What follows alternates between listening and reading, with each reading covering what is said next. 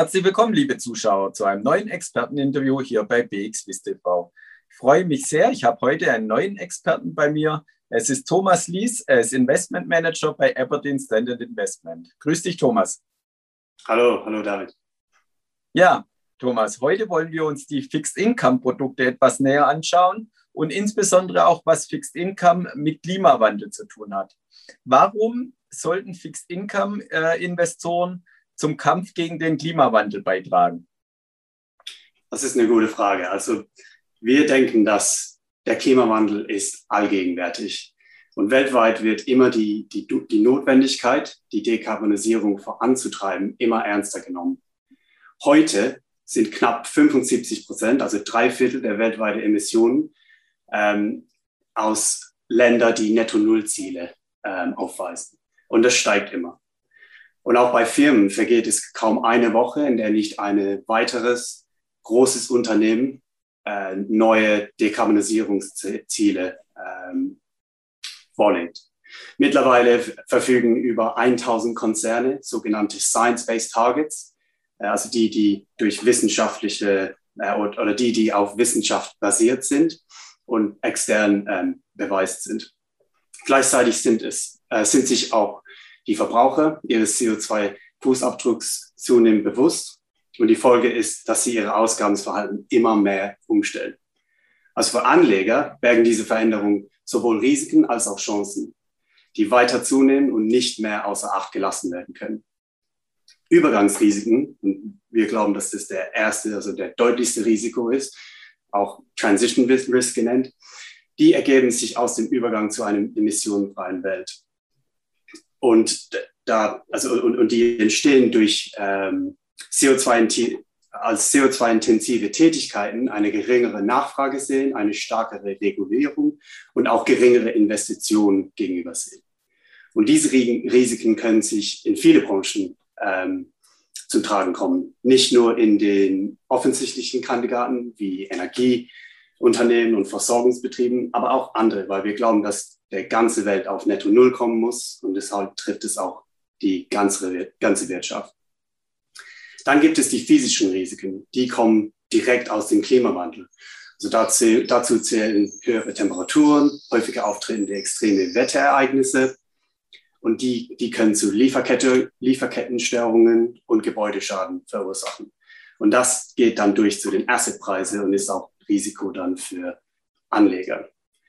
Aber Klimawandel birgt nicht nur Risiken. Für den Übergang zu Netto-Null-Emissionen sind Investitionen in Höhe von mehrere Billionen US-Dollar in wachsende Branchen wie erneuerbare Energie, Elektrifizierung, Energiespeicher, Energieeffizienz und so weiter benötigt. Und diese Risiken und Chancen steigern nur. Und wir glauben, dass Anleger deshalb ähm, sehr über Klimawandel bewusst sein sollen. Und wenn wir uns die Chancen vielleicht etwas äh, im Detail noch anschauen wollen, immer sehr interessant auch für unsere Zuschauer. Was ist denn das Wichtigste? Hast du einen Tipp für unsere Zuschauer, auf was sie achten sollen, wenn sie das Thema Klima im Portfolio abbilden wollen? Ja, gerne. Also für, für uns ist das Wichtigste Research und Engagement Activities. Also Anleger müssen mit den verbundenen Risikos bei Klimawandel, also die verbundenen Risiken und Chancen verstehen und darauf reagieren und umfassendes Research und sorgfältige Analyse der Dekarbonisierungspläne eines Unternehmens können Anleger dabei helfen, die Übergangsrisiken zu bewerten. Bei Aberdeen Standard Investments haben wir quantitativen Research Tools entwickelt, mit denen wir beurteilen können, welche Unternehmen im Hinblick auf den Klimawandel führend sind und welche hinterherhinken. Ein anderer wichtiger Aspekt und das zweite, äh, die ich vorhin ge äh, gesagt habe, ist die Engagement Activity. Und das ist sehr wichtig bei uns in, in Aberdeen Standard. Und Dialoge mit Unternehmen, ähm, um eine bessere Offenlegung zu fördern, Benchmarks festzulegen und die um Unternehmen zu Rechenschaft zu ziehen, können wesentlich dazu beitragen, dem Klimawandel im Anlageportfolio des Rechnens zu, kommen, äh, zu tragen. Und allein in den Anleiheabteilungen haben wir seit Jahres, äh, Jahresbeginn 400 Meetings mit Unternehmen gehabt. Ähm, und, und wenn man auch den Aktiensegment dazu zählt, kommen wir auf äh, 1000 äh, Meetings. Und aus dieser Treffen mit, mit Unternehmen ermitteln wir dann die Unternehmen, bei denen Engagement in, den, in Bezug auf ESG-Belange eine Priorität darstellen sollte, was oft ein gemeinsamen Treffen zwischen dem Aktienteam und unsere zentrale ESG-Spezialisten zur Folge hat. Und beispielsweise haben wir ähm, äh, oder traten wir als Teil einer Gruppe ähm, von Investoren mit dem südkoreanischen Versorgungsunternehmen Capco in einen Dialog, ähm, um dessen Offenlegen zu, Verbesserung, äh, zu verbessern und dafür zu sorgen, dass Thema Nachhaltigkeit äh, auf der Vorstandsebene berücksichtigen findet.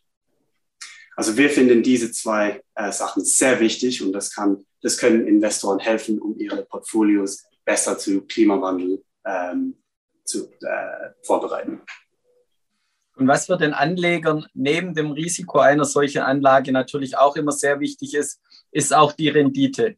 Und wenn die Anleger dann in ESG-Produkte investieren, frisst das dann auch an der Rendite. Heißt, äh, haben die ESG-Anlagen weniger Rendite als die äh, traditionellen Assets oder Anlagen? Also unserer Meinung nach nicht, weil diese Risiken und Chancen, äh, die, die mit Klimawandel kommen, ergeben sich in jedem Sektor. Und wenn man richtig analysiert, welche Un Unternehmen einen positiven Beitrag zur Bekämpfung des Klimawandels leisten, ergibt sich daraus nach wie vor eine große Zahl an Chancen für Anleger, mit denen man sich einen attraktiven Portfolio zusammenstellen lassen kann. Schwierig wird es erst, wenn Anleger pauschale Ausschlusskriterien für ganze Sektoren oder emissionsstarke Unternehmen festlegen. Dann, dann kann die Rendite ähm, ein bisschen geringer werden, weil, weil dann äh, limitiert man die Chancen für Investoren. Wir glauben, das ist besser, in diesen Sektoren die richtigen Firmen auszuwählen. Also die Firmen, die auf dem richtigen Weg sind und ihre Emissionen ähm, niedrig erbringen. Und, und unsere Research hilft uns dabei.